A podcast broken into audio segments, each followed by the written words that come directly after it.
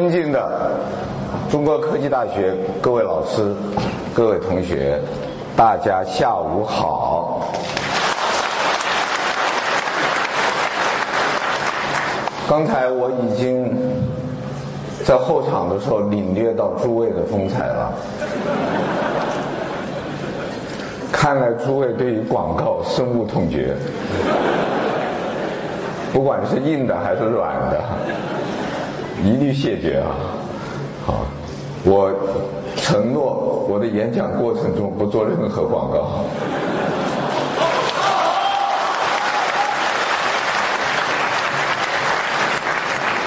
但是我会回答诸位的问题。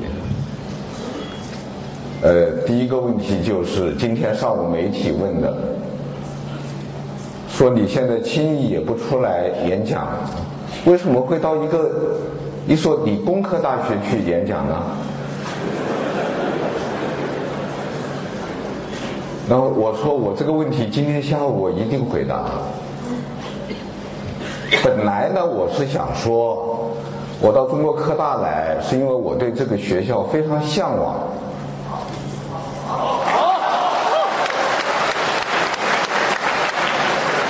但是我现在收回这句话。因为我觉得好像有当面奉承的嫌疑，但是不瞒诸位说，我对这个学校还真是非常向往。诸位可能有所不知，我其实高中的时候是理科生，我这个最后去读了中文系，又来写历史，那叫误入歧途。我高中的时候数理化成绩好的太不要太好了，其中最好的科目是历史，是是物理，还不是历史。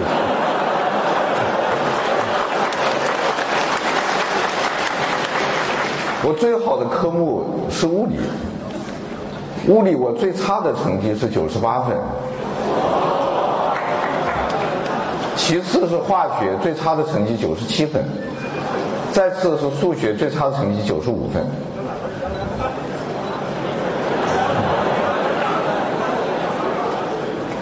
这就是我今天胆敢以一己之力来完成三十六卷本中华史的原因。可能有人会觉得你这简直是胡说八道，写历史跟数理化有什么关系呢？很有关系。为什么我们很多历史书不好看？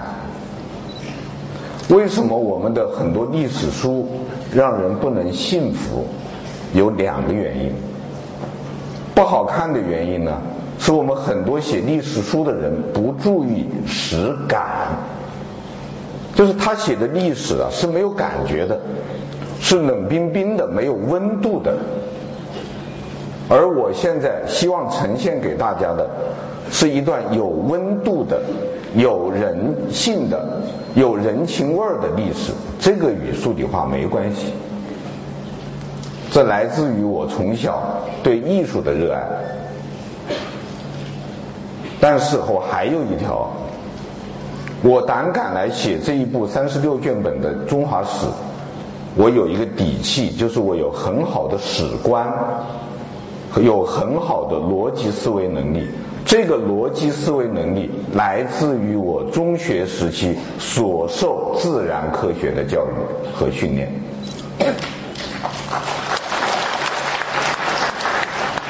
在当今写历史书的作家当中，我最敬佩的是吴思先生，也就是潜规则概念之父。是吴思先生发明了潜规则这个词。现在大家都在使用，不管官方还是民间。当时我看了吴思先生的书以后，我给吴思发了一条短信，我说我断定你中学的时候平面几何学的特别好。吴思回了条短信说：“你怎么知道的？”他说：“我那个时候解几何题解的痴迷，数学老师帮我把我当成学习的榜样，在班上树立。”我说我跟你一样，我当年解平面几何题也是解到了痴迷的程度。因此得出一个结论来是，很多历史书写的不好，是因为他中学的时候平面几何没学好。我们那一代人呢、受到的是老一辈的影响。老一辈的影响是什么呢？科学救国，实业救国。自从一八四零年鸦片战争以后，我们的前辈就在思考一个问题：我中华泱泱大国，为什么打不过一个醉而倒夷？英国人，英国人不就住在一个岛上吗？蛮夷呀，我们怎么就打不过他呢？这个时候就开始有很多人睁开眼睛看世界。当时得出的结论是，我们的科学技术不如人家。当然，这个问题到甲午海战以后改变了这个观念。因为甲午海战的时候，我们的武武器并不差，又打不过，又是一个醉而倒夷小日本，大清国打不过小日本，这才促使我们有一批人开始思思考制度的问题。那么至少是鸦片战争第一声炮响。甲午战争第二声炮响，把中国人惊醒了。惊醒了以后的中国的知识界分成两部分人，一部分人探讨制度的问题，这才有了后来的辛亥革命；一部分人探讨科学技术的问题，才有了科学救国和实业救国的这样一种思想。所以在民国初年。各大专院校成绩最好的、品学兼优的、文科和理科都学得好的，是理工科学生。当时的综合性大学办强报啊，那个时候没没有没有电脑啊、手机这些东西，是办那个强报。强报办的最好的是工学院，理学院不是文学院。文学艺术修养、历史哲学修养好的，也不是文科生，是理工科学生。这就是民国初年的一个事实。这个事实后来被钱钟书先生写进了《围城》这本小说。钱钟书先生的原文是这样说的：他说，在大学里面，理科生看不起文科生。文科生，文科当中外文系的看不起中文系的，中文系啊指的学生啊，外文系的看不起中文系的，中文系的看不起哲学系的，哲学系的看不起社会学系的，社会学系的学生看不起教育学系的，教育学系的学生没有学生可以看不起，只好看不起自己的先生。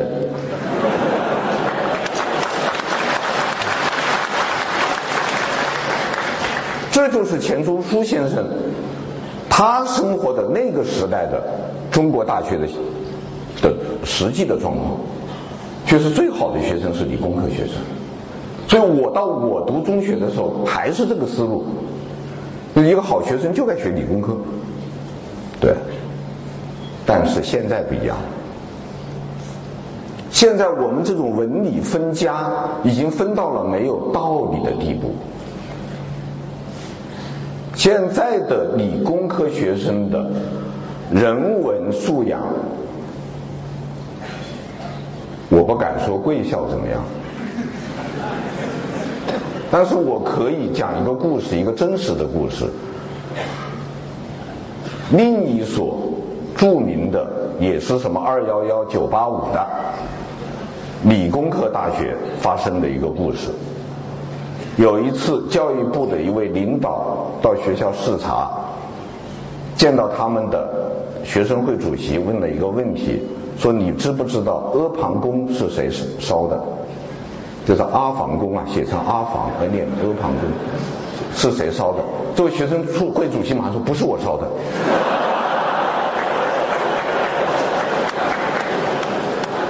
然后他们该校的党委副书记立即站出来说：“部长啊，我愿意用党纪保证，真不是他烧的。”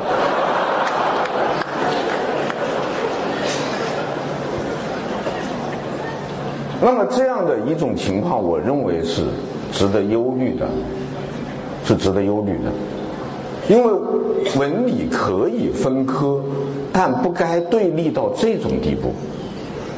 教育的目的是什么呢？教育的目的是人的全面自由发展。马克思和恩格斯在《共产党宣言》里面已经讲到，共产主义社会是一个自由人的联合体，在那里每个人的自由发展是一切人自由发展的前提。而我们现在的教育剥夺了我们受教育者的种种自由，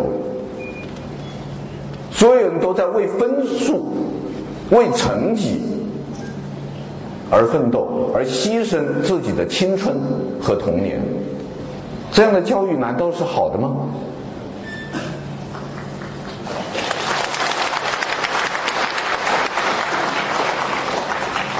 所以我非常高兴。今天中国最好的理工科大学的同学们，能够有这么多人来听我这样一个曾经也想上理工科大学，后来改行做人文的这么一个人的报告，谢谢大家。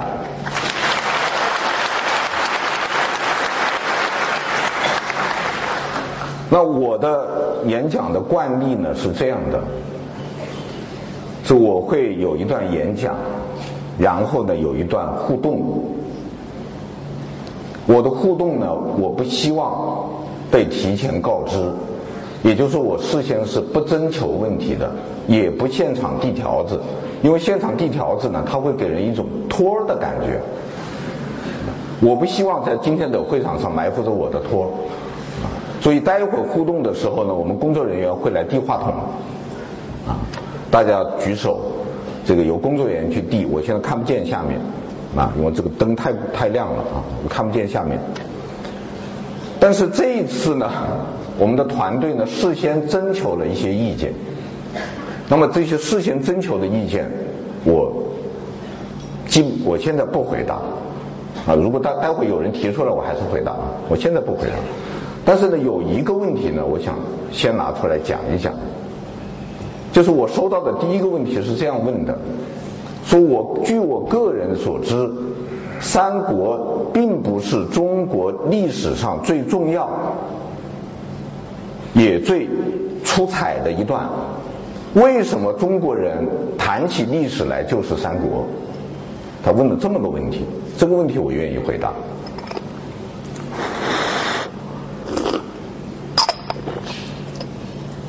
我的回答是。你必须搞清楚，中国人关心的是哪个三国？是历史的三国呢，还是文学的三国？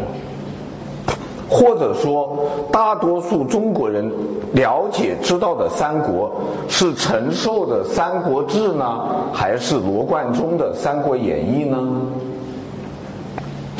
结论是，是罗贯中的《三国演义》。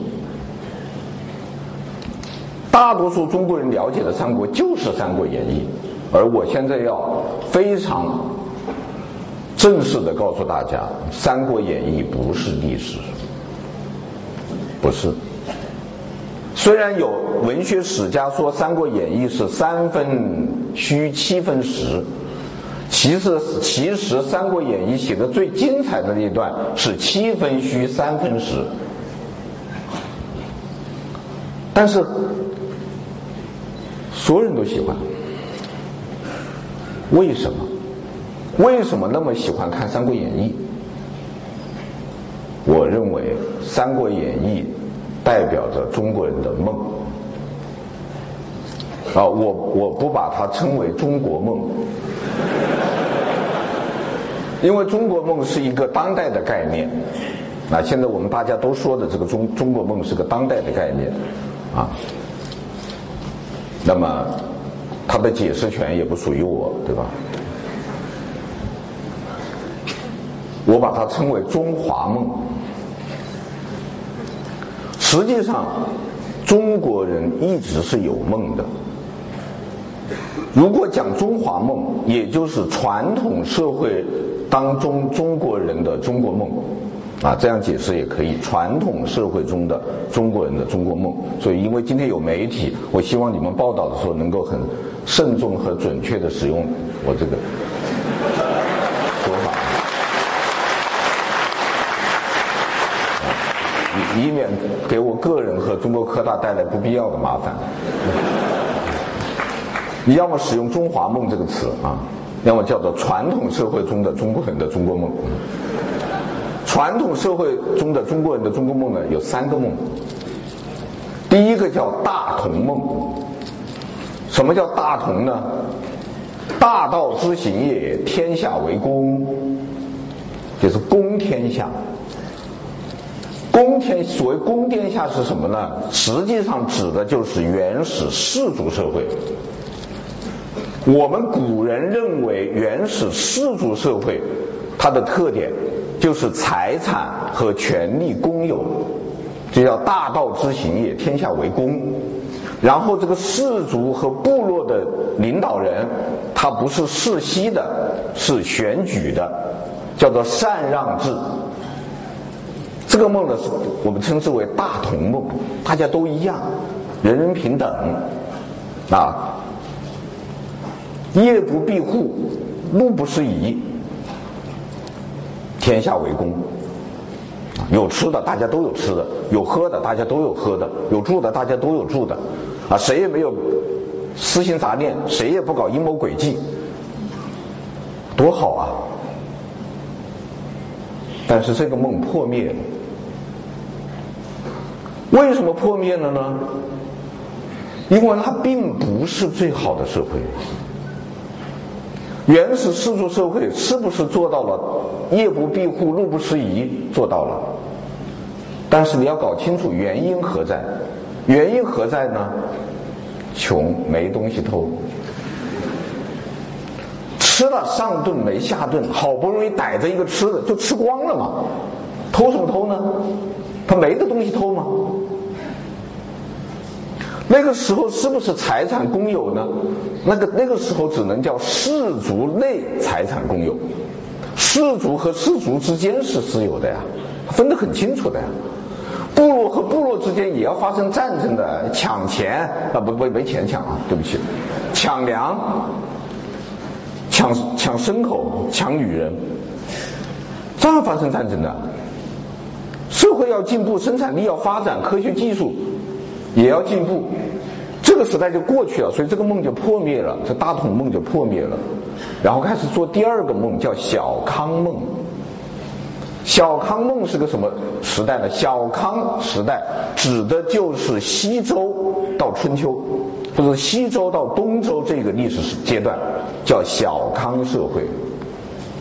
小康社会的特点是什么呢？家天下，家天下就是天下为家。财产和权利归家族所有，这个叫小康梦，这也是真正的封建社会，真正严格意义上的封建社会，就到这为止了。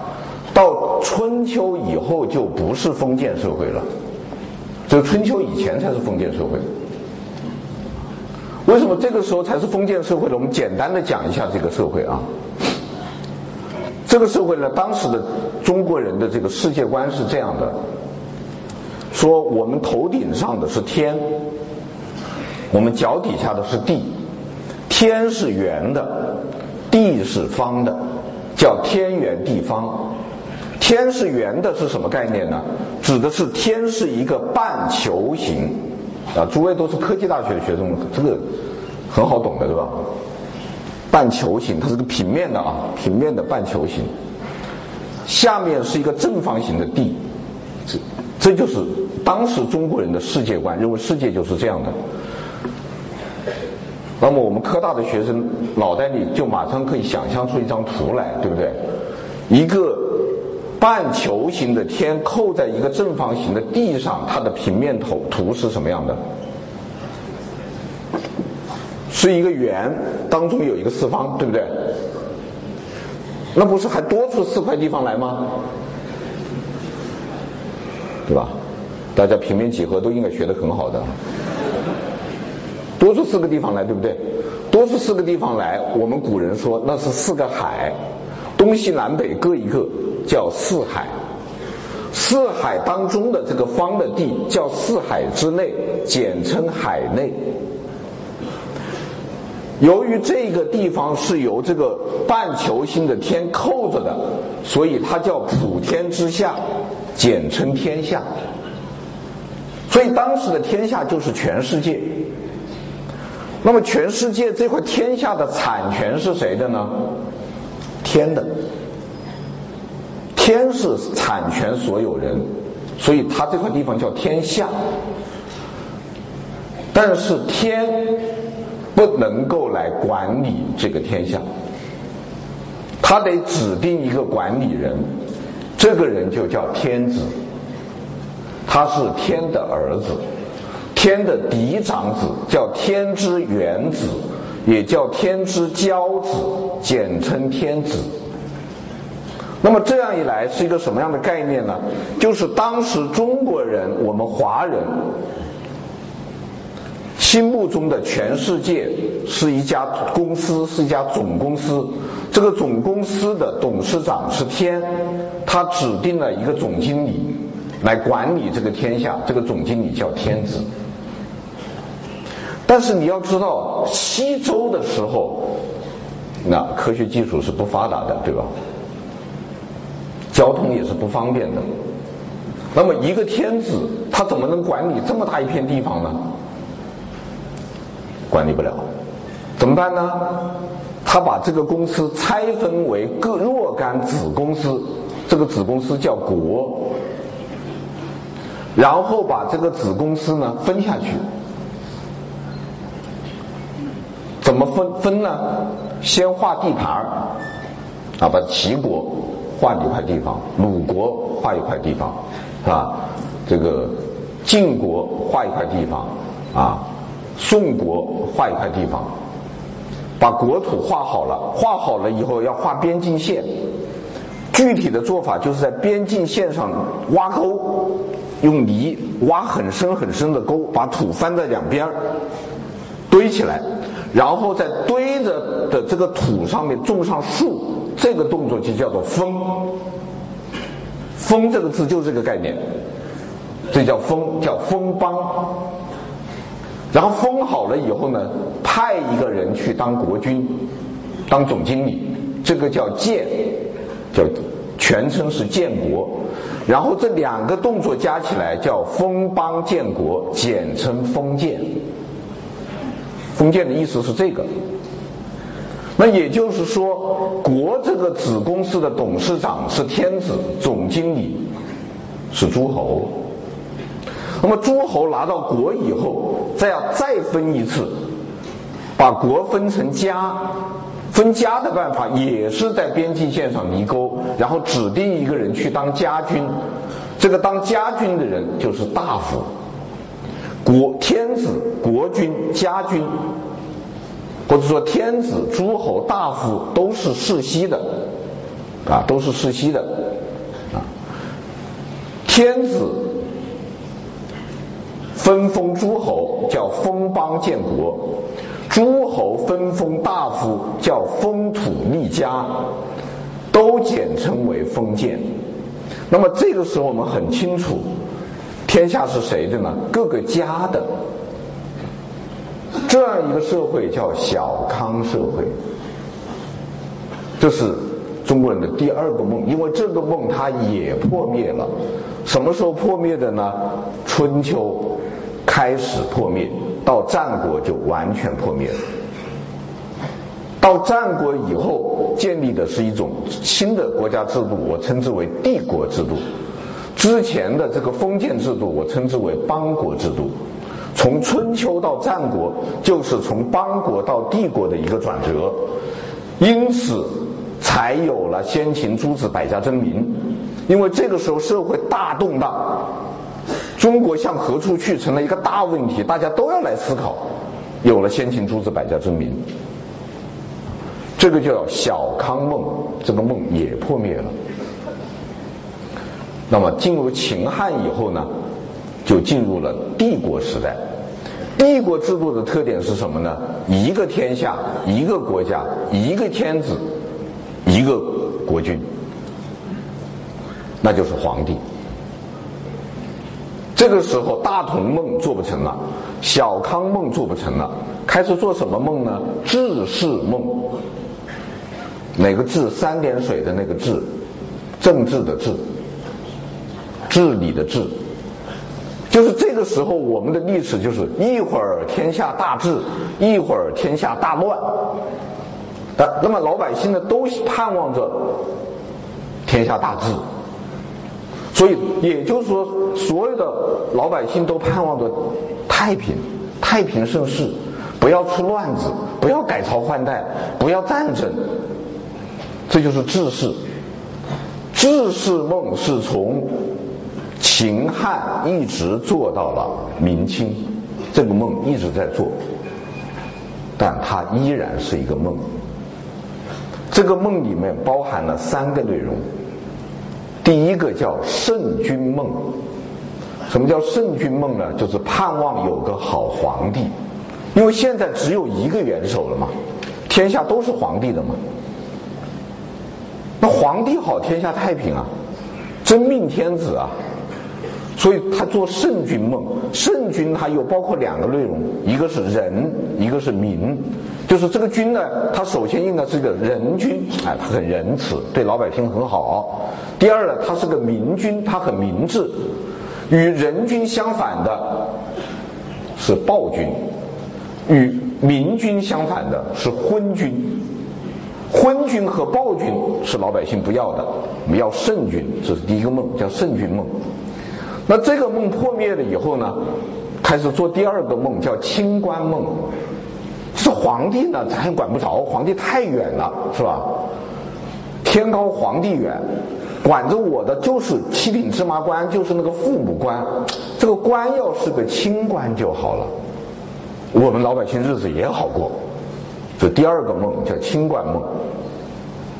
那么清官如果也盼不上呢？做第三个梦，侠客梦，就是好皇帝也是糊涂的啊，这个官员呢也是贪婪的，但是有侠客出来，路见不平一声吼，该出手时就出手，说半夜入县衙取那贪官首级，何其快哉！这个也很好。那么，如果侠客梦也破灭了呢？读武侠小说。中国为什么武侠小说那么盛行啊？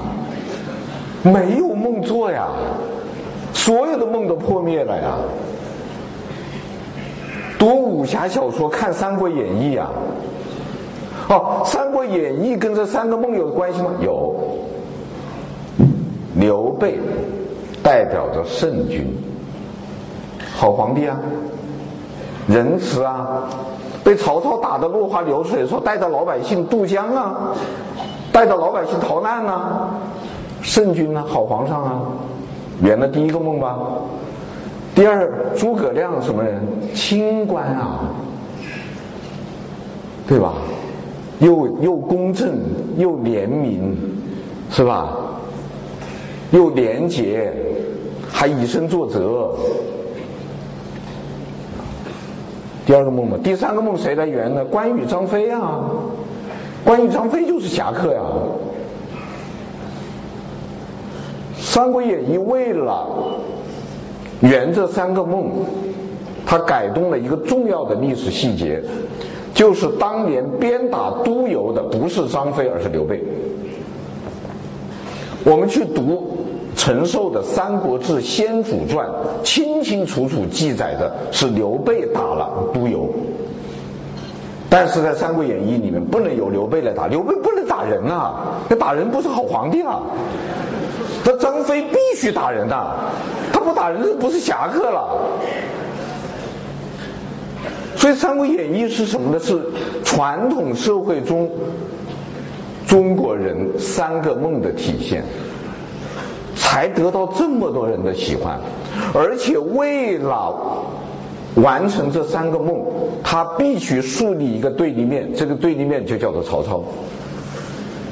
他必须把曹操描写的十恶不赦。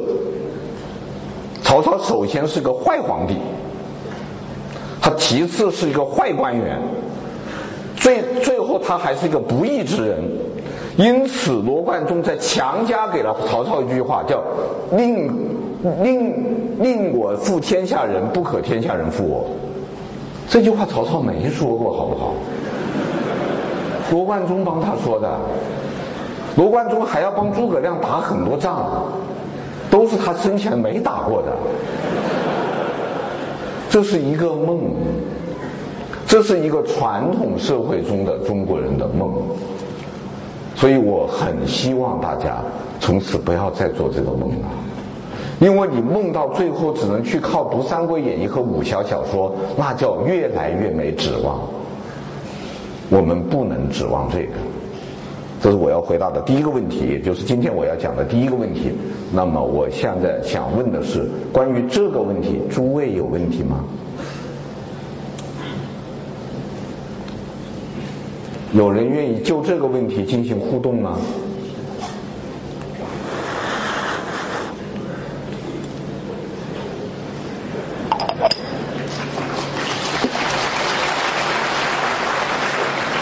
嗯，你好，嗯，如果是关于您讲的从嗯最开始到三国的话，我有两个问题。呃，就三国来讲，我就先提第一个问题吧。呃，我想请问一下，嗯、就您的对《三国演义》的定义来说，您把它定义为一本，比如说是明朝的畅销书吗？它为了满足当时中国人的呃各种梦想，然后写出来一本就是畅销书。然后在这本畅销书里面，孙权他扮演什么角色呢？既然是刘备和曹操的博弈，那孙权他是干什么的呢？好，谢谢一些。孙孙权被罗贯中矮化，不但是孙权啊，罗贯中为了突出诸葛亮，矮化了这个刘备，那把刘备写得很无能，呃实际上历史上刘备不是这样的。然后把孙权也写得很无能，而且更重要的是把鲁肃写得很无能，然后把周瑜写得很小气，这都不是事实。那周瑜非常大气，雅量非凡。鲁肃在诸葛亮之前早就提出了三分天下，比隆中醉早得多。这个东西要去读陈寿的《三国志》，要去读《三国志》。我只是要说的是。这个任何现象的出现，它的背后都是有原因的。也就是说，为什么会出现一本叫做《三国演义》的书？这个《三国演义》的书为什么那么畅销，得到那么多人的喜爱？其实里面有两个原因，一个就是它代表着中国人传统社会中中国人的三个梦：圣君梦、清官梦、侠客梦。满足了很多人的心理，这个心理呢，说的好听一点叫做补偿性心理，说的难听一点就是意淫。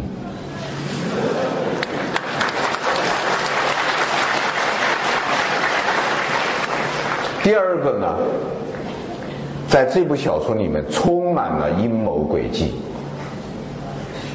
它是一个通俗版的厚黑学。很多人读这个书，就是为了搞阴谋诡计，就是为了搞阴谋诡计。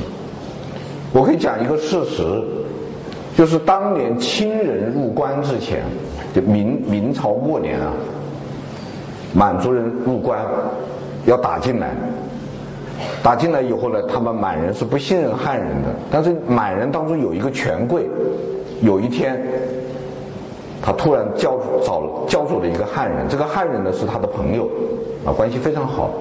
他说：“我觉得你这个汉族人也还不错啊，跟我们满族人挺贴心的。来来来，你到我的书房里来，我给你看一部内部文件。拿出来一看，《三国演义》，他靠这个打仗啊，靠这个打仗啊。所以我现在也可以回答，也是你们同学提出的一个问题：为什么古人说少不看水浒，老不看三国？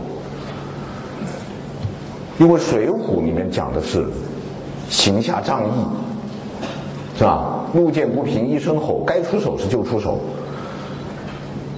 但是那个小孩子搞不清楚什么时候叫做该出手，什么叫做不该出手。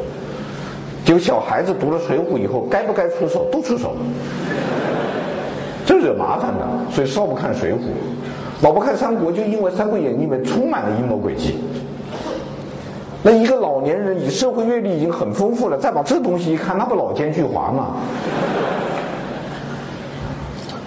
所以我个人不建议阅读《三国演义》。关于中国中华梦这个话题，还有问题要讨论吗？我说的中华梦。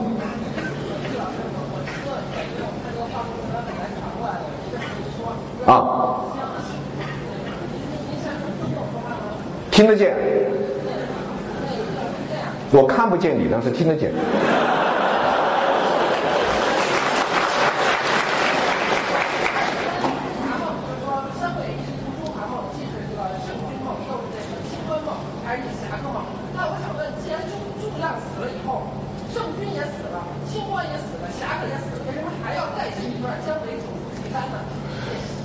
他他为什么还要在一起？我我可以负责任的告诉你，那个圣君、清官和侠客都死了以后，他那个国也就快亡了啊，基本上就是三国三国最先亡的就是蜀国，他已经离灭亡不远了。但是罗贯中为什么还要写姜维？那得去问他。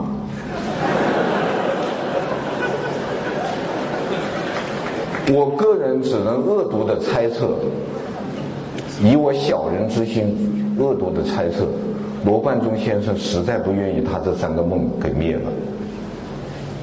可惜历史是无情的，梦就是梦。梦有两种，一种叫梦境，一种叫梦想。梦境终归是要破灭的，而梦想是可以通过我们的努力去实现的。谢谢。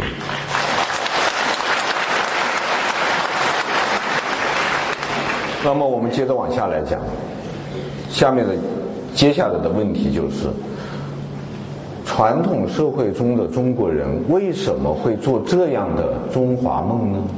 或者中国梦呢？这就要看看我们的根儿在哪。这就讲到第二个话题，叫中华根。那么中华根，我们就要比较世界各民族所走的道路。刚才大家在视频里面可以看到，我们反复提到的一句话，也就是我写三十六卷本中华史要完成的一个任务，叫做弄清楚三千七百年以来我们的命运和选择。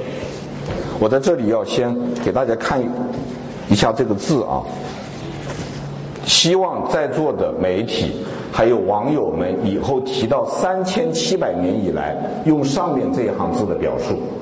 就是用汉字，三千七百年用汉字，不要写成三七零零年。这里面有什么区别呢？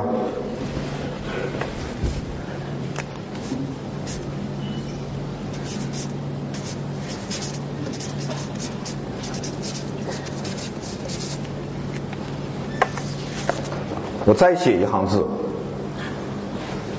一九七八年以来。很清楚，一九七八年以来，就是从一九公元一九七八年以后的如果你三千七百年也写成了一个三七零零年以来，就意味着是公元三千七百年，三七零零年以来，公元三七零零年还没到来呢。所以不要用阿拉伯数字。三千七百年以来，为什么是三千七百年以来？因为我们的文明是从三千七百年以前开始的。为什么说我们的文明是三千七百年以前开始的？因为所谓文明，它是一个历史概念。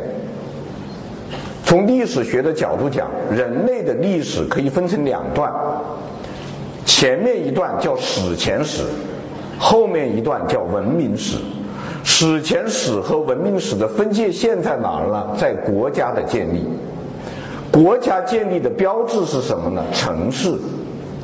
也就是说，一个民族如果它建立了一座城市，就意味着它有了国家，同时意味着它进入了文明。这是一个国际史学界的通用标准。那么，我们这个民族目前考古学发现的最早的文明遗址是什么呢？河南偃师二里头遗址。那么，二里头遗址距今有多少年呢？根据碳十四的测定，二里头遗址的上限不超过公元前一千七百年啊，一千，一千七百啊，我们现在公啊一千七百年，加上现在公元后有两千年，是三千七百年，我没算错吧？我数学不好。啊，刚才还说数学考得挺好的。哎呀，我为什么这个数学考不了一百分？就是我每每次计算出错误啊。解方程式是没问题的。那么这个时候，我们看这两段历史，一个叫史前史，一个叫文明史。那么史前史阶段，世界各民族的道路是一模一样的。首先是从猿到人。啊，从猿到人，从猿到人的标志是工具的制造和使用。就自从一个一种动物，它学会了制造工具以后，它就是人了。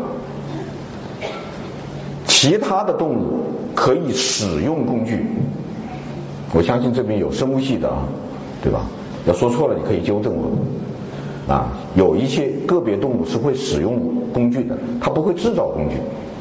啊，比方有一种啄木鸟，它能够用嘴叼住一根棍子，从树洞里掏东西，啊，这叫使用工具，但是它不会制造工具。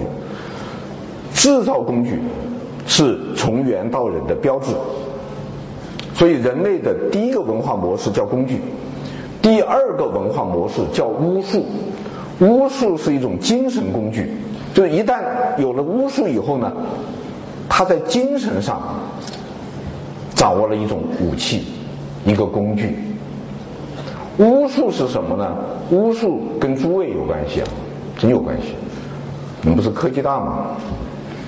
巫术是前科学，前后的前，或者说巫术是科学前的科学。就不要把巫术叫成伪科学。有些人把巫术叫成伪科学是不对的。巫术是前科学，科学前的科学。巫术和科学有非常多的相似之处。巫术和科学的共同之处是什么呢？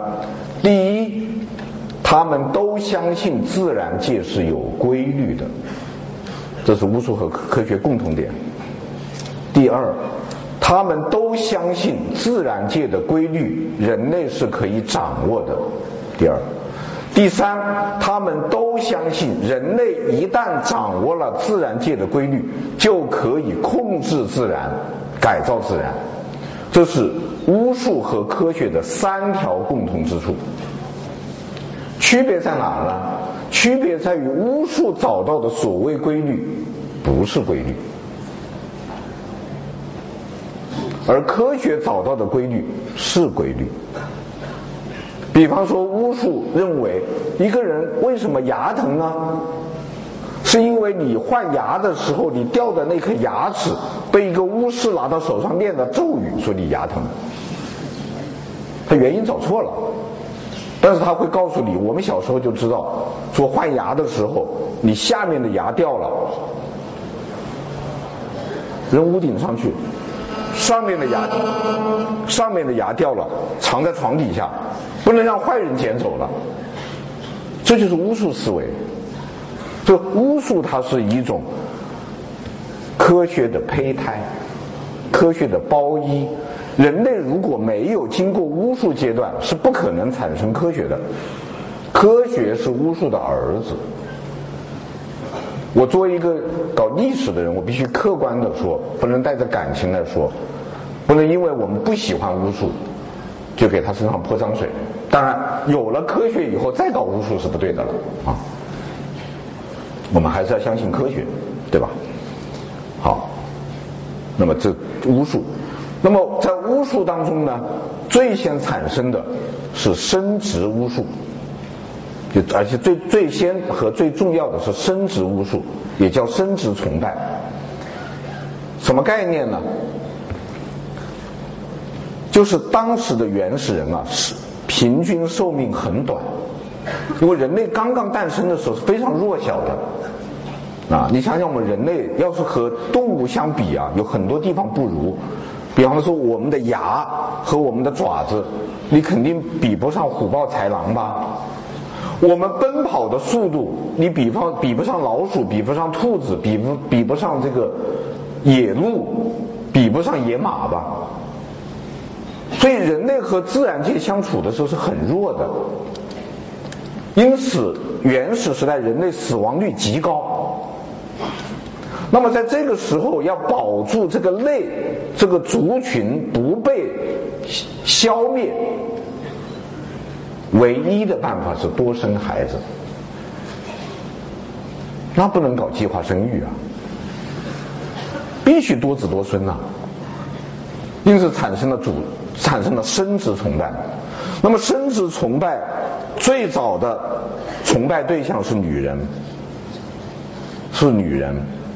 因为人都是女人生的，所以最早的生殖崇拜是对女人的崇拜，对女性的崇拜，对女性生殖器的崇拜，对类似于女性生殖器的自然物的崇拜。比方说鱼和蛙，为什么崇拜鱼呢？因为鱼的孩子很多呀，那鱼肚子里面一肚子的孩子。对吧？所以中国的古人用鱼来象征女性生殖器的阴唇。那么为什么崇拜蛙呢？因为蛙的孩子也很多呀。那个青蛙生孩子蝌蚪一大堆，是吧？然后这个蛙的肚子呢，经常鼓起来，很像孕妇。所以我们的先民用青蛙来来象征子宫，啊，象征子宫。我们可以去看那个，大家看书也有啊。我今天没带 PPT，那个姜在出土的那个蛙纹上面，肚子上面有很多点儿，就是孩子，孩子。因此，我们曾经想象我们民族的老祖母是一只大青蛙，它的名字叫女娲。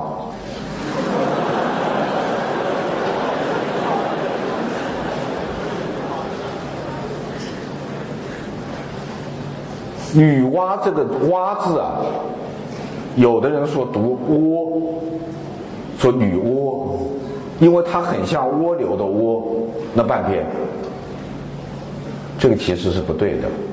我们去查古代的字典，古代的字典对这个字有一个拼音的注音，古代人注音叫做反切。那么我们去看“蛙”字这个字的古人的注音是什么？叫古华切，古代的古，中华的华，古华切。古华切是什么概念呢？就是古字的声母拼华字的韵母，请大家拼一下是什么音？是歌乌啊，瓜。说这个字在古代是读瓜的。谁的声音？青蛙的声音嘛，呱呱呱嘛。后来转音转成蛙嘛。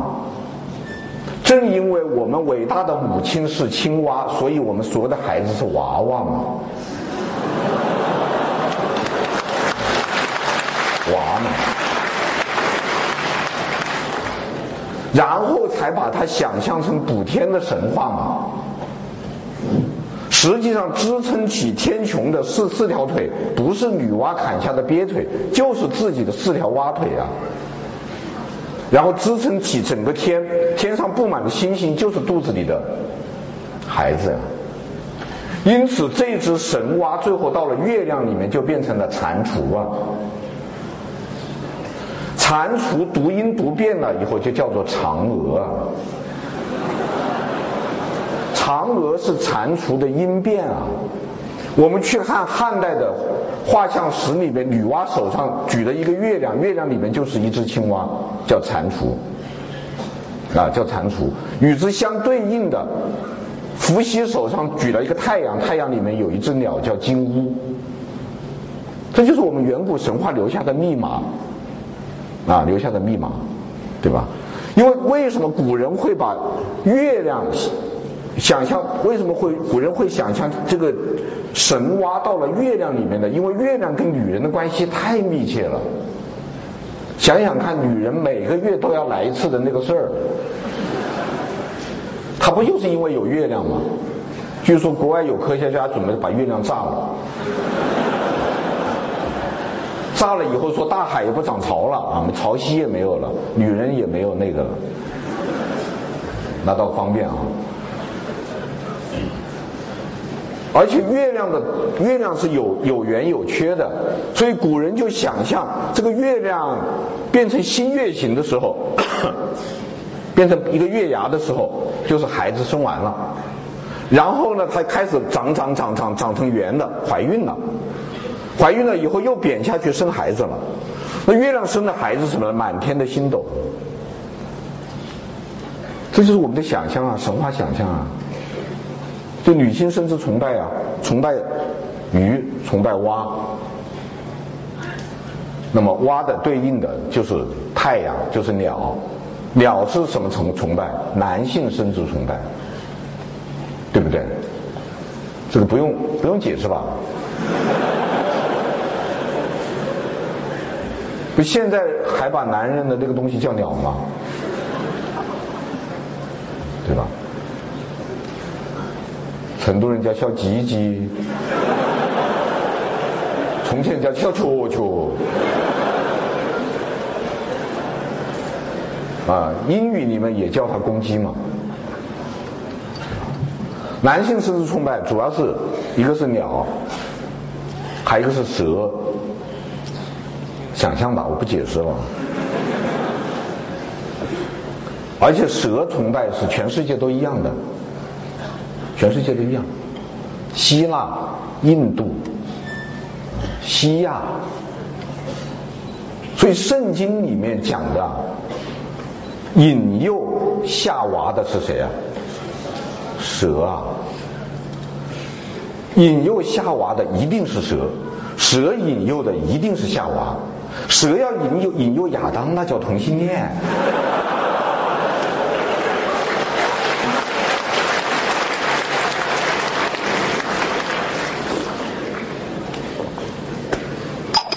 所以远古的这些神话里面都埋藏着文化密码。我我写这个中华史，我要干的一件事情就是要破译这些密码。破译密码真的是需要逻辑逻辑思维能力。非常感谢我中学的平面几何老师。对，你必须推理啊，你必须进行推理啊。男性生殖崇拜，蛇、鸟。对，而且鸟呢，它之所以被崇拜的，是因为鸟生蛋，鸟蛋很多很多很多，对吧？那那男人的东西也叫蛋蛋嘛，对吧？这是好，然后接着男性生殖崇拜的是什么呢？文化模式是什么呢？图腾崇拜。再说一遍程序啊，先有女性生殖崇拜，女娲代表，然后有男性生殖崇拜，伏羲做代表，然后有图腾崇拜，炎黄是代表。为什么会有图腾崇拜？是因为随着社会生产力的发展，男人在社会生活中的地位逐渐提高。我们知道，人类社会最早的是氏族社会，而最早的氏族社会是母系氏族社会。为什么是母系氏族氏族社会呢？因为孩子是母亲生的，当然归母亲所有了。而且在原始时代是没有婚姻制度的，那么一个女人可以跟她愿意的任何男人发生性关系，但择偶权在女人，啊，那是一个女人的好时代，女人想要谁就是谁，对吧？那么搞不清楚孩子父亲是谁的哈，搞不清楚的，据说现在也开始搞不清楚了。那天听到一个笑话，说两个中学生在车上聊天，说做女孩好，做男孩好。男孩说做女孩有什么好？生个孩子不跟你姓。那女孩说，女生说，你们男生生个孩子倒是跟你姓，是不是你的还不知道呢？原始社会是这样，原始社会一个女人生个孩子真不知道她爹是谁，所以她是母系氏族社会。但是这个社会生产力发展了以后呢，推动社会生产力，也就是说科学技术发明，主要是男人，因为当时的社会分工就是女人在家生孩子带孩子，男人出去打猎，对吧？打仗，抢东西，那越来越多的财富是男人创造的，当社会。这个财富足够多的时候，产权意识就产生了，男人就要解决一个产权的归属问题。那这东西到底是谁的呀？那好，我种了一百亩地，我打了十头野猪回来，我发明了弓箭啊，我还抓了那么多俘虏来做奴隶。然后我死了以后传一个人，他不知道是不是我生的，他不干啊，不干怎么办呢？他就要开始要明确男人的权利。那明明确男人的权利，在原始社会，他只有一个办法，就是把人男人在生育活动中的作用神圣化和神秘化，这就有了图腾崇拜。全世界的图腾崇拜，无一例外的那个图腾，一定是男性的。是一个女人做了一个梦啊，梦见什么？比方说太白金星进来了啊，或者说是像是商民族的祖先那个老祖母说捡了一颗鸟蛋吃下去，生一孩子出来了。玄鸟嘛，现在东方航空公司的飞机翅膀上那个 logo 就是玄鸟嘛，啊，我吃一个玄鸟蛋，我生一个孩子出来了，它这就叫图腾崇拜，它都是为了神化男人的作用。那么这样下来的结果是什么呢？图腾崇拜产生了，这就到了文明的前夜。也就是在这个时候，我们民族和世界其他民族开始分道扬镳了。其他民族怎么样呢？其他民族，比方说希腊民族，他把巫术变成了科学；比方说印度，他把科学巫术变成了宗教；比方说埃及。他把图腾变成了神，啊，埃及的神鹰霍拉斯就是当年埃及人的图腾，他把它变成了太阳神，然后说法老是太阳神的儿子。这是其他民族走的路，而我们变成了什么呢？祖宗。就这就是中华文明跟其他文明不同的紧要之处。其他文明是图腾崇拜变成宗教，而我们的图腾崇拜变成了祖宗崇拜。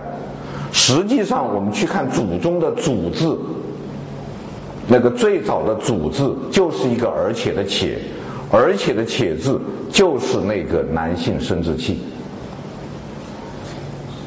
然后这个男性生殖器呢，它会做成一个东西，啊，做成一个模型，一个东西，这个东西叫神主，也叫祖宗牌位。最早的时候就是在那个男性生殖器上面刻上祖宗的姓名的那个符号，后来在上面盖了一个房子，就是宗，就是宗字。祖宗崇拜的结果是什么呢？是家国一体。就是我们这个民族有一个很很重要的、很关键的问题，很关键的问题，就是中华民族在进入文明时代的时候，没有像希腊民族那样解散氏族组织，重新建立国家。我们是一步到位的，由家变成了国，叫家国一体。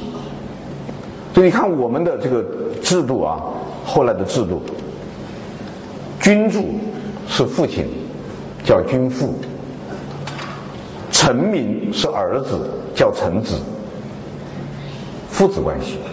君臣关系就是父子关系。明代的时候有一个有名的清官叫海瑞大帝，大家应该都知道啊，海瑞对吧？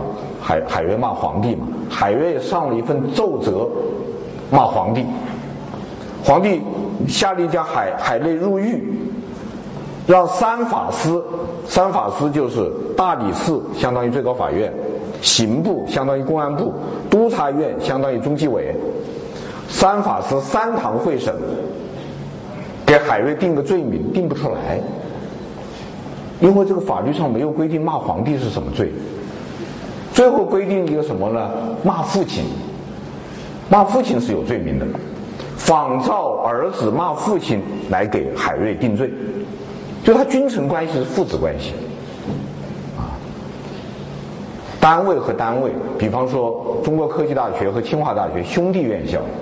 对吧？安徽省和河南省兄弟省份，合肥市和这个蚌埠市兄弟市，教育局、文化局兄弟单位，都是兄弟，兄弟。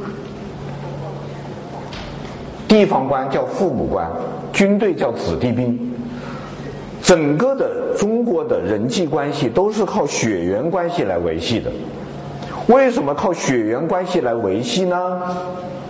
因为它是家国一体的。为什么我们会家国一体呢？因为我们接着图腾崇拜的是祖宗崇拜，这就是中华根啊。所以我们这个民族在处理这个人与人的关系的时候，是比照着血缘关系来处理的。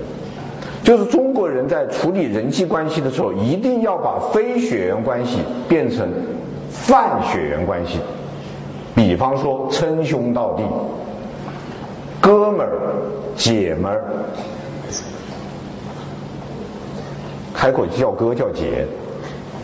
他，因为我们就是一个家国一体的文明，在这一点上，他和西方人是很不一样的。很不一样在什么地方呢？简单的说啊，哎呀，这时间怎么越来越不够了？嗯，简单的说，希腊人是怎么样的呢？希腊人是把氏族血缘关系炸毁了，这是恩格斯说的。希腊人为什么会炸毁氏族血缘关系呢？因为希腊实行的是商品经济，就希腊人的经济生活方式是市场经济和商品经济。那么市场经济和商品经济，它有，它首先有一个特点，就叫做产权明细。产权明细到什么地步呢？明细到个人，就所有的财产最后都要归到个人的头上，这才是完全的、彻底的、真正的私有制。而我们民族从来没有过这样的制度，我们的产权分割到最后是分割到家。我们传统社会的中国人从来不能说这个财产是我的，只能说这是我们家的。实在兄弟姐妹多了，那要分家，分家以后还不是分到个人，分到小家。在这个在这样一种制度当中，是公有制呢，还是私有制呢？是说不清楚的。因为家有制对于其他家族来说是私有的，对于家族内部成员来说是公有的。我们家的人人有份。我可以问一个问题，问大家：在旧社会，女人对家庭的财产有处分权吗？她是没有的，全部要有男性成员来处分家庭的财产。但是女人可以有一小笔财产，叫什么钱呢？私房钱。私房钱这个概念就意味着其他的钱是公房钱，对不对？逻辑上就是这样讲的。当然现在主要藏私房钱主要是男人了。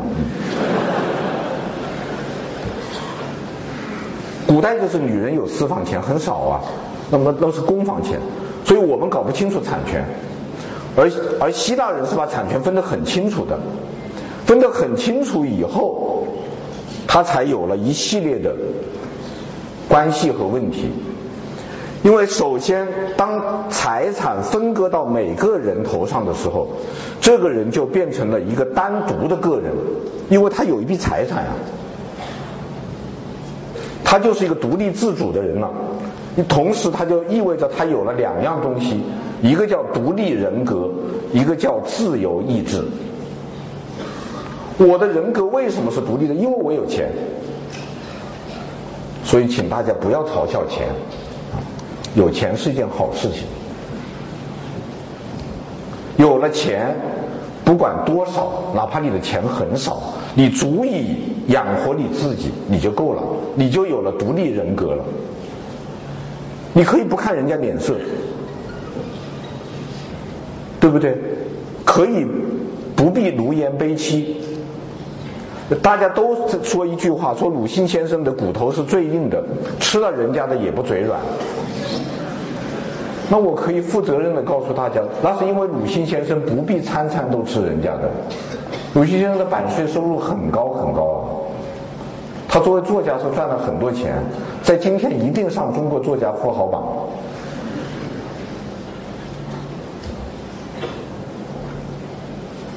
他独立了，有了独立人格，就有了自由意志，他就可以自由地处分自己的一切，自由地处分自己的财产，自由地处分自己的身体，自由地处分自己的思想，自由地处分自己的言论，他就有了思想的自由、言论的自由、身体的自由、财产的自由，一切都源于他有经济的独立。但是同时也就带来了一个问题：当全社会的人都是独立人格、自由意志的人的时候，他们怎么相处呢？那你也独立，我也独立，你也自由，我也自自由。然后我们今天要坐在一起来开会，我们今天要坐在一起来做事情，我们今天要一起建设社会，我们今天一起要搞科学研究，我们怎么样一起呢？我们怎么样处理我们的关系呢？那在我们中国很简单，血缘关系处理嘛。我们是父子，我们是君臣，我们是兄弟，我们是夫妻，按这个关系来处理。西方人不是这样，西方人想到了一个东西，这个东西叫契约。他们因为他们是商业民族，商业民族最重要的一个东西就是契约。一个一个健全的、完善的市场经济和商品经济，它一定有两条，一个叫产权明细，一个叫公买公卖。要实现公买公卖，就必须签订合同。那么当时的希腊人就想到，既然我们可以用契约、用合同来处理我们的财产关系，我们就应该也可以来处理我们的人际关系。那怎么处理呢？我们全全体公民来签一个条约，签签一个契约。规定我们这些公民们，在这个社会中哪些事情是可以做的，哪些事情是不可以做的。如果做了不可以做的事情，应该受到什么样的处分？我们共同的来签订这样一份契约。这份契约的名字叫法律。所以法律在西方又叫社会契约，又叫全民公约。那么我们在经济生活当中，甲乙双方既然签订啊，我们在经济生活当中，甲乙双方如果签订了一个合同，那么我们甲乙双方是平等的，谁违约谁受罚，对不对？好，我们这就意味着所有的人在契约面前是平等的，这叫契约面前人人平等。现在我们又签订了一个社会契约。那么，这个社会契约在法律，因此所有的人在法律面前也是平等的，叫法律面前人人平等。这样子，西方人就用契约规范了人际关系。这是中西文化两种文明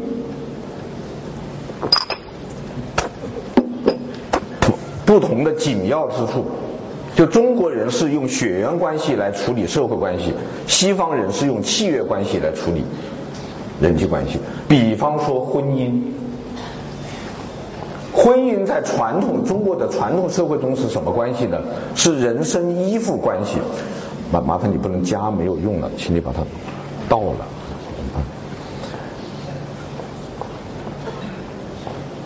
传统社会当中的婚姻关系是什么呢？是人身依附关系，叫做娶来的媳妇买来的马，任我骑来任我打。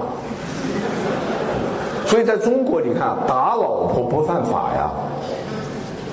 传统社会里没有说，听说老婆可以状告到法庭，说老公打我，不可以告。相反，怕老婆是笑话。你我们想一想，我们的传统当中。连《红楼梦》里的贾政都会说怕老婆的笑话，怕老婆很可笑的。有怕老公的笑话吗？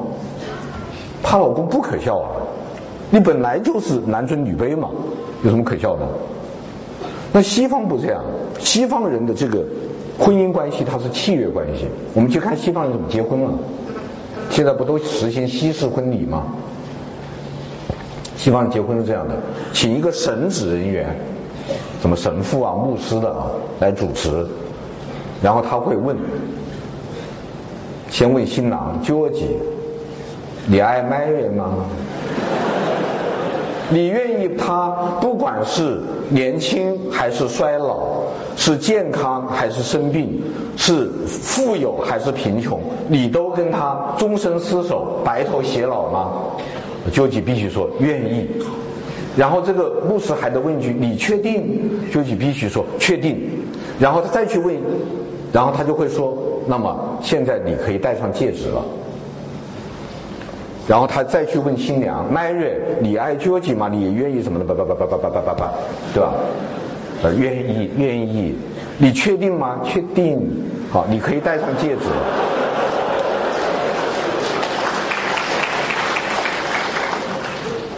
戴上戒指以后呢，这个时候神职人员会问参加婚礼的人说：“诸位有异议吗？有反对的吗？”大家说没有。然后这位神职人员会说：“好，现在你们可以接吻了。”就过程是这样的吧，对不对？那这是一个什么过程呢？合同签订过程。这这这就是签合同。首先，我们知道从法律上讲，一份合同是否有效，基于两个条件，两个前提条件。第一，该合同必须合法，你不能签一个非法合同。比方说，我跟陆金波签一合同啊，我说有个人我特别恨他，你帮我把他做了，我愿意出两百万，先付定金一百万，事成以后再付定再付全款哈。然后这哥们就把那哥们做了，做了以后我赖那一百万，他把我告上法庭，有用吗？他不能告的。好，谢谢谢谢，因为你这是非法合同，所以第一要合法，第二个条件是必须表示双方当事人的真实愿望。如果说是枪拿着枪对着我签的字是不算数的。那么这个婚婚姻，这个西方人的婚姻由于是契约关系，由于是契约关系啊，他所以他必须举行一个契约的签订仪式。那么这个神职人员，他为什么要请神职人员来呢？因为他代表上帝，是一个见证人，实际上代表法庭，然后他会问你。George，你愿意什么吗？Mary，你愿意什么吗？你确认吗？他是为了确定一条本合同代表双方当事人真实意愿，他才确认这一点。那么他说你可以戴上戒指了，什么意思？在合同文本上签字，就代表这个意义。然后他还要问大家，大家有异议吗？什么意思？确认这一份契约合法。为什么要问大家呢？因为这个时候，如果有一个人站起来说“我反对”，因为新郎有有老婆，那么这个新郎和这个新娘这个婚礼就是非法的，这个协议就无效了。所以他必须问一遍：有异议吗？大家说没有异议，就确认这份合约是合法的。然后他这个时候才会说：“现在你们可以接吻了。”这个时候，新郎和新娘接吻意味着什么呢？交换合同文本。因此，西方人每到结婚纪念日要庆祝一次，夫妻两个人一起去吃一餐饭，然后互相赠送一份礼物，什么意思呢？声明合同继续生效。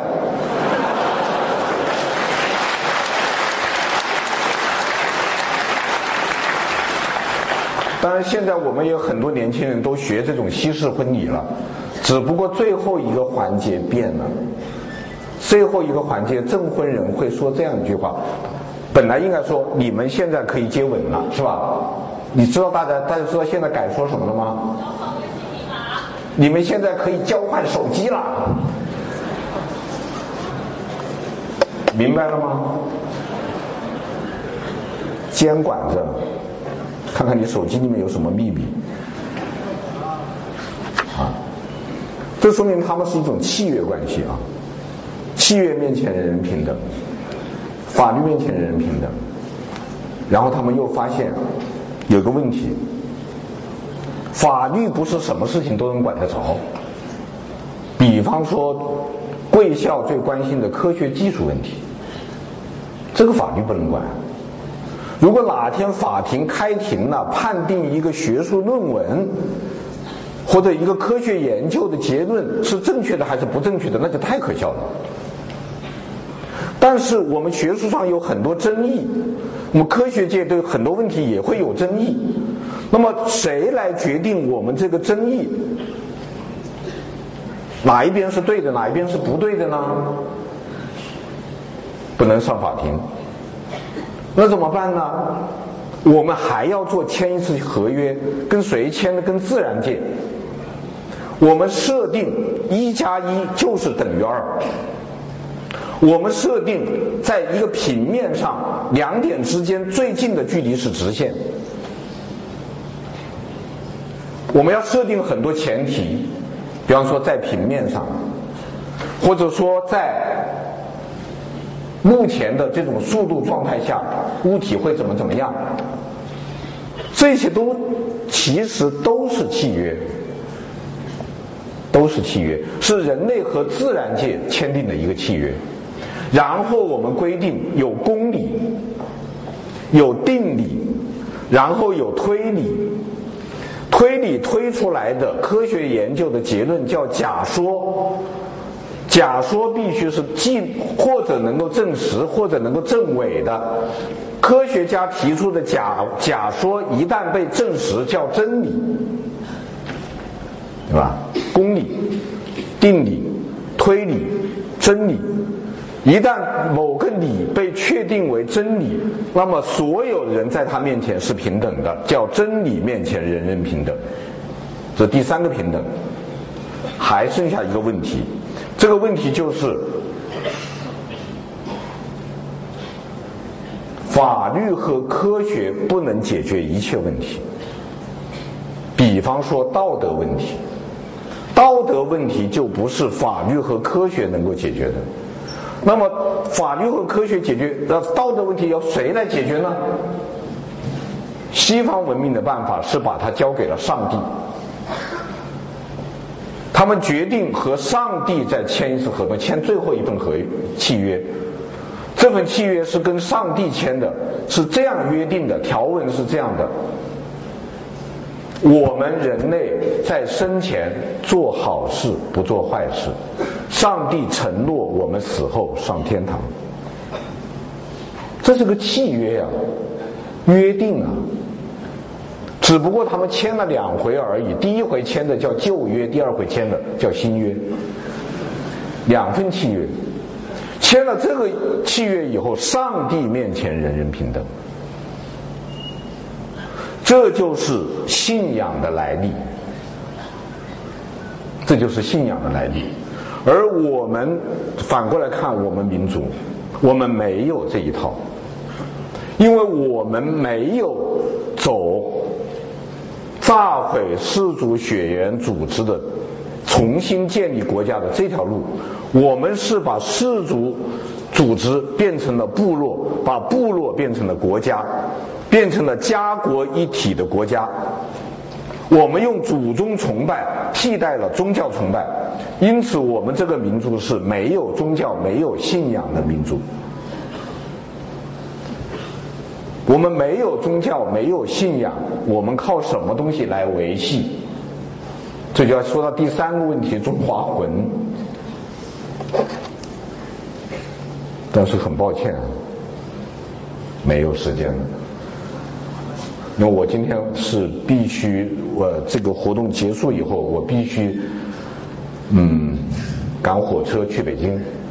那么，也也就是说，我五点钟必须结束这场演讲。那么，我现在民主一下，大家是让我把话讲完呢，还是把这个二十分钟留下来互动呢？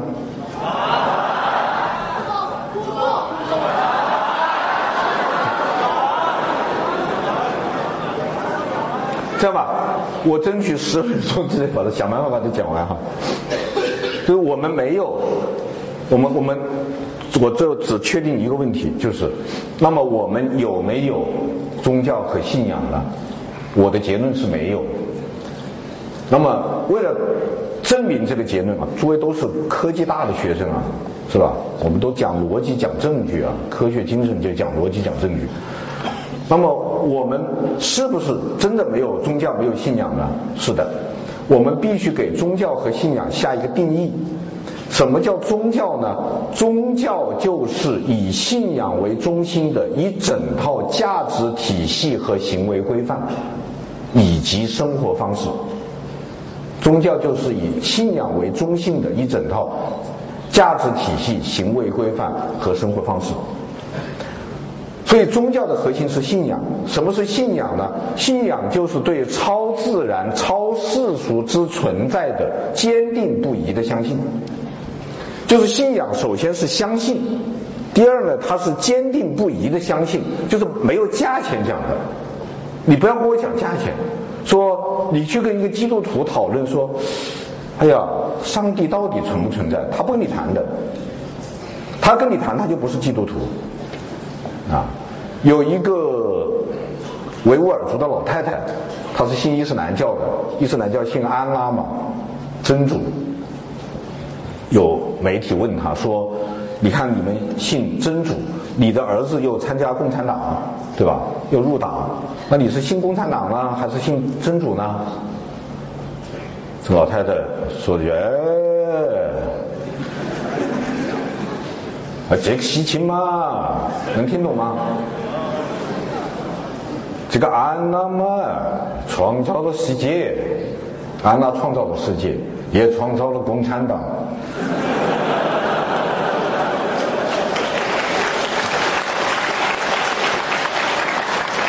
哎呀，我这个没有安娜嘛，就没有世界，也没有共产党，没有共产党嘛，没有新中国。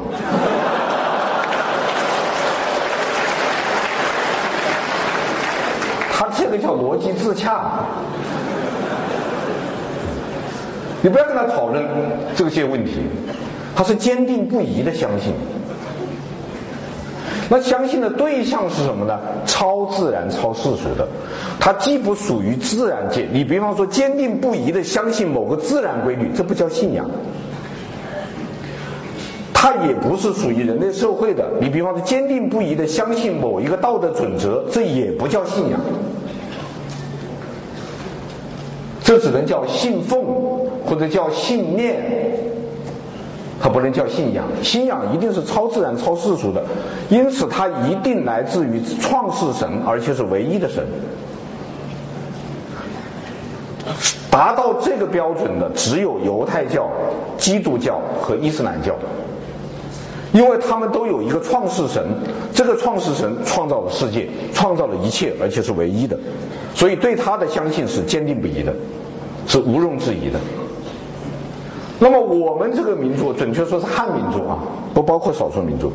那我们汉民族有没有相信的对象呢？有，我们信神、信鬼、信佛、信仙、信菩萨、信风水，我们什么都信。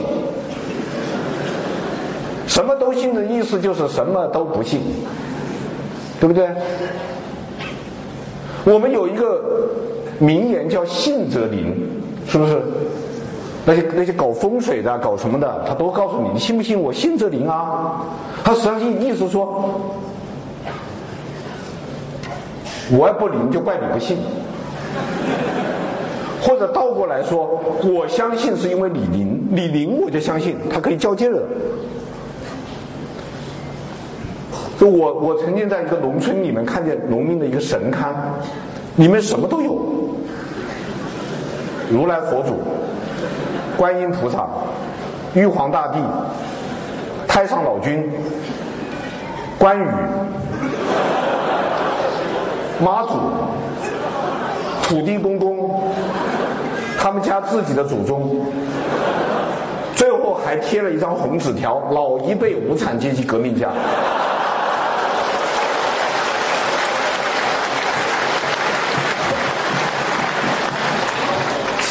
四套班子都齐了，他为什么要？那么我们知道啊，多中信即无中心，多信仰即无信仰。你什么都信，等于什么都不信啊，对不对？那你问他，你为什么要设这么多的崇拜对象呢？分工不同。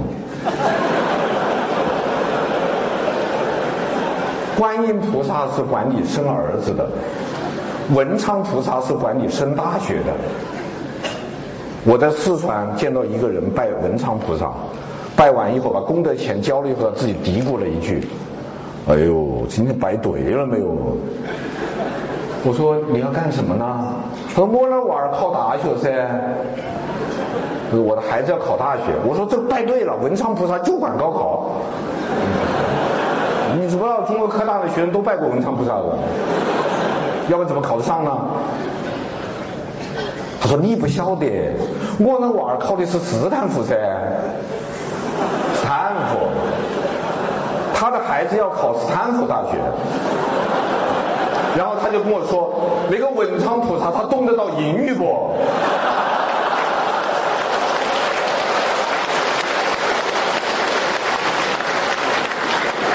哎呀，这个文昌菩萨他要是不懂英语的话呀。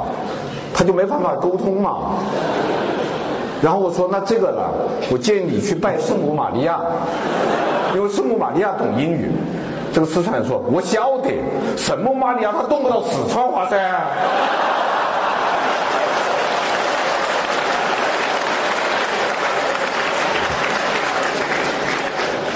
所以这种东西它很显然是实用主义的，非常的实用主义。一个实用主义的崇拜是不能够叫做信仰的。那么这样一个实用主义的崇拜，却维系了我们三千七百年，这里面的秘密又在哪里呢？这就是我要弄清楚的问题。所以我才要用五到八年的时间来写一部三十六卷本的《易中天中华史》，不是说我现在已然有了结论，而是我现在并没有结论。很多媒体在问你到底最后的结论是什么？我说我不知道啊。啊，我相信。中国科大的同学们会支持我，因为你们都是学科学的，你们都有科学精神，你们也应该知道，一个科学实验在它实验结果没有出来之前是不能写实验报告的。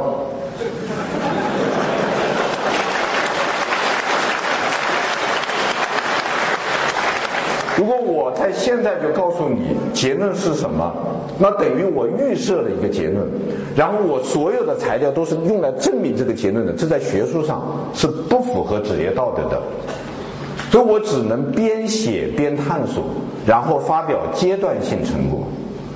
我把我的阶段性成果会不断的把它出版发表出来，然后争取在五到八年以后的第三十六卷，我能够回答这个问题。但是可以肯定一条，就是我们现在面临的问题啊，它不是很多学者讲的信仰危机，因为本来这个民族就没有信仰，它哪来的危机呢？对不对？那是什么呢？是我们的核心价值观没了。实际上，其他民族为什么要有信仰？说到底，它是为了保证核心价值观。比方说，基督教文明体现的核心价值观——独立、自由、平等。他全部就是靠这个信仰来来保证他，因为上帝，因为他们规定上帝人是上帝创造的，啊，亚当和夏娃在伊甸园里犯下原罪，所以上帝面前人人有罪，而而且由于上帝面前人人有罪，所以上帝面前人人平等。他是他说半天，他是为了把平等这个价值观拿出来，为了保证这个价值观为所有人接受，他必须借神的口说出来。说成这就是神的指示，说白了，秘密在这个地方。那么我们没有信仰，但是我们有核心价值观。我们从秦汉到甚至到民国到或者说到辛亥之间，我们的核心价值观是三纲五常。三纲五常是朝野官民共识的，都都认账的。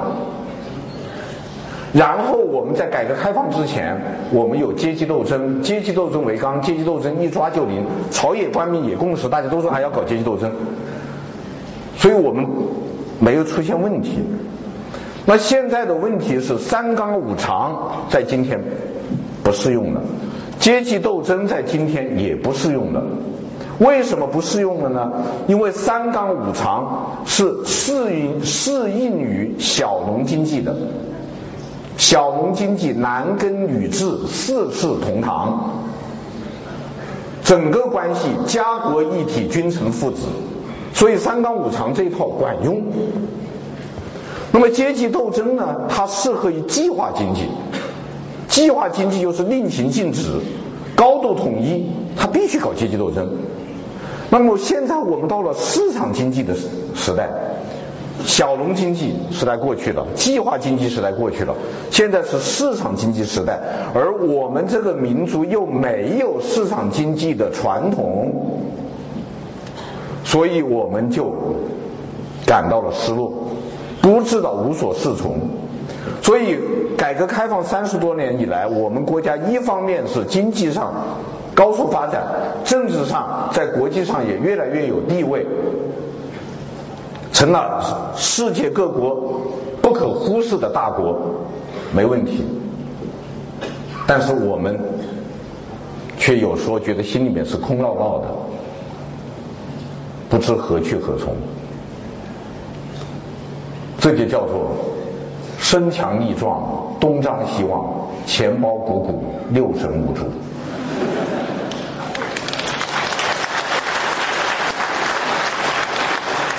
六神无主的原因是，我们没有建立既符合中国国情又适应于市场经济的新的核心价值观。而要解决这个问题，我个人认为，必须搞清楚中华梦、中华根、中华魂，必须弄清楚我们从哪里来，我们走过了一条什么样的路，我们才知道我们要到哪里去，我们才知道我们将来该怎么办。这就是兄弟我要撰写中华史的原因。谢谢大家。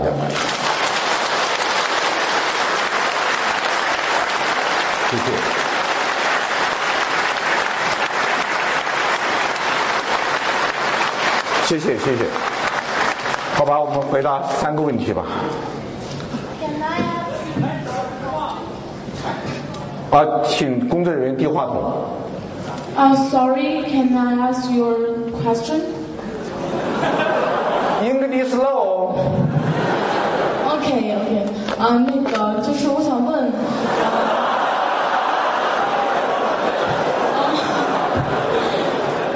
征服世界的东西是什么呢？什么？征服世界。什么呃可以征服世界？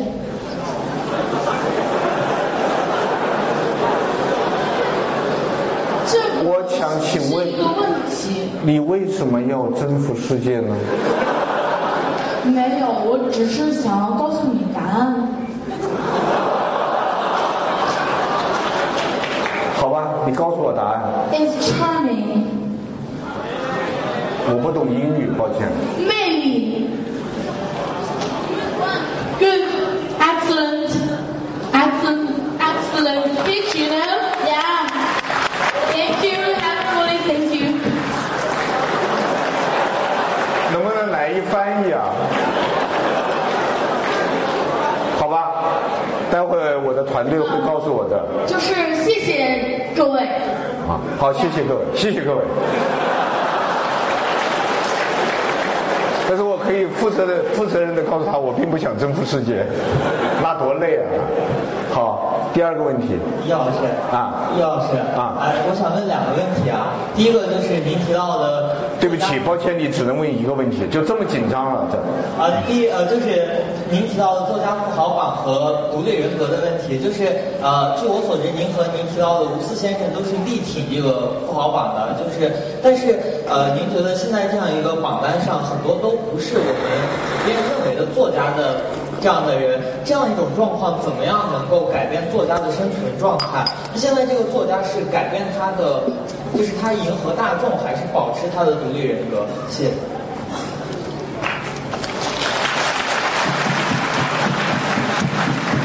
立人格的意思是，首先承认所有的人都有独立人格。如果没有这个前提，讲独立人格是没有意义的。而且独立人格和自由意志是不可分割的，就是一个有独立人格的人一定有自由意志，一个有自由意志的人一定有独立人格。那么自由意志表现在什么地方呢？选择，就是当一个人有权选择的时候，他就意味着他有了自由意志。那么，是不是你想怎么着就怎么着，想喜欢什么就喜欢什么呢？不是的，任何选择都要买单。也就是说，一个人必须具有责任能力，他才可以有自由意志。而一旦他有了自由意志，就意味着他有了独立人格。好，我们把这个逻辑前提搞清楚了以后，那么我想问的问题是。我们作家们面对的读者群体是有独立人格和自由意志的，还是没有的呢？我们必须认为他们有。因此，读者对作品的选择是他们神圣不可侵犯的个人权利，哪怕他做了愚蠢的选择，哪怕他做了错误的选择。哪怕他做了可笑的选择，只要这个选择是不危害他人和社会的，我们就无权谴责。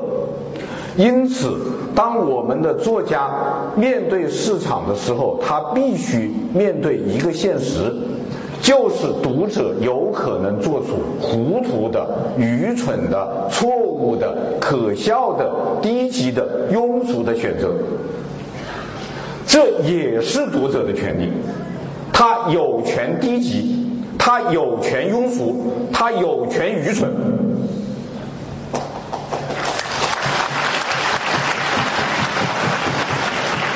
如果你高贵，你高尚，你高雅，你毫无魅力，人家不愿意看你的书，你活该被冷落。你不要怨天尤人。所有的高尚、高雅、高贵的人，唯一如果你还想面对市场、面对大众、面对读者的话，你只有一条出路，就是让自己变得可爱起来，让自己充满魅力。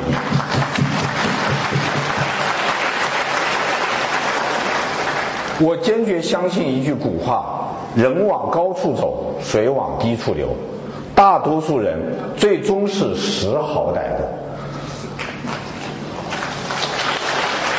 根据我在学校里的几十年的教学经验，我知道所有学校的学生，不管他是重点高校还是普通高校，在有一点上是一样的。他们的知识、学问、能力也许不如老师，但是哪个老师是好老师，哪个老师不是好老师，没有人比学生更清楚。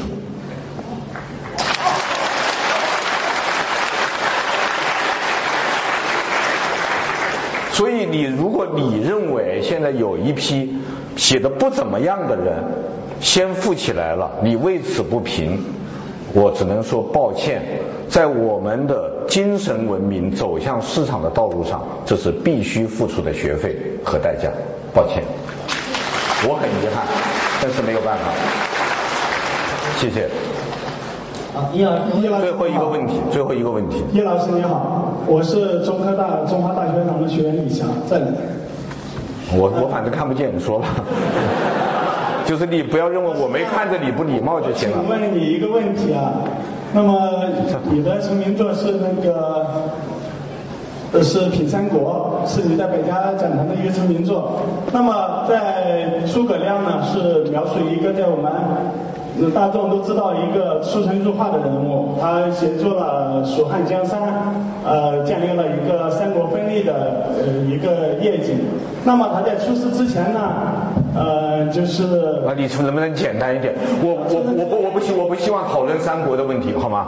抱歉抱歉抱歉抱歉抱歉抱歉抱歉抱歉，你这样这样讲下去没有时间了，抱歉抱歉，对，耽误大家的时间。我有一个问题，啊啊，刚刚您说那个一个人能够有独立的经济，才能让才能保障。他人格的独立，对，但是我觉得你的经济的独立只能保障你人格的利，却不能保障你人格的独。什么意思呢？因为我有钱，我仍然可以盲从。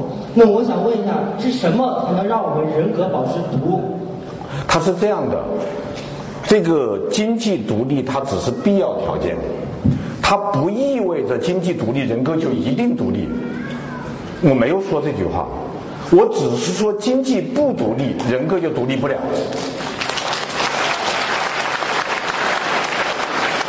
你说你每一口饭都要讨着的吃，怎么独立啊？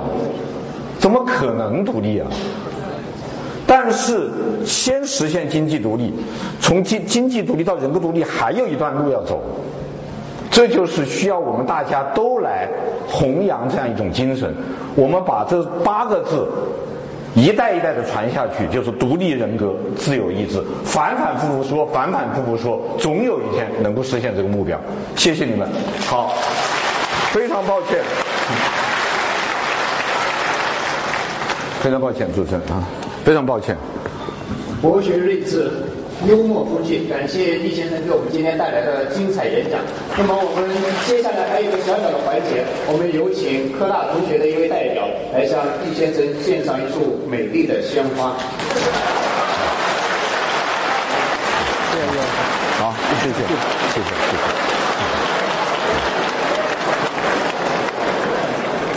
我今。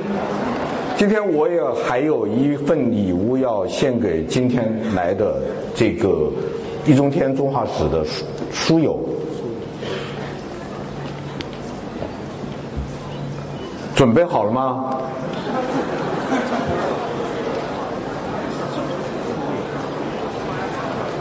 有没有这个环节了还？啊，你上上来嘛。他们不会轰你的，不会说你卖书，送礼还不行吗？送礼的不是卖书，可是刚才就是被工作人员听到那边去了。那就算了吧。啊。那要不然就算了吧。要。哪里有问题？啊。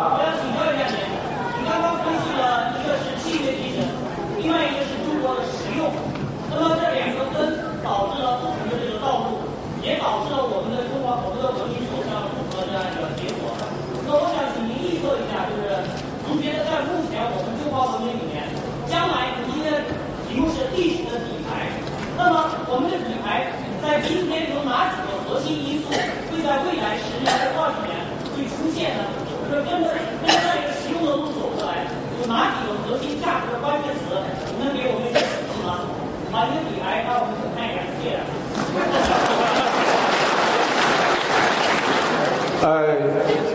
英国有一有一位非常有名的侦探小说家叫阿加莎·克里斯蒂，你知道吗？阿加莎·克里斯蒂有一本非常好的书，就叫《底牌》。他那个底牌到最后一张才亮出来。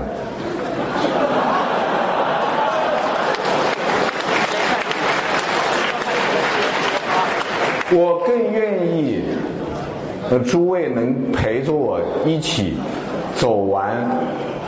这三千七百年，更愿意诸位陪着我走完这五到八年，到时候我们共同揭牌，谢谢。好了，他们的东西找不到了，就算了。卖了卖了，你的卖，手是卖。今天的演讲会就到此结束。啊，等一下，让我们再用最热烈的掌声感谢一下易先生。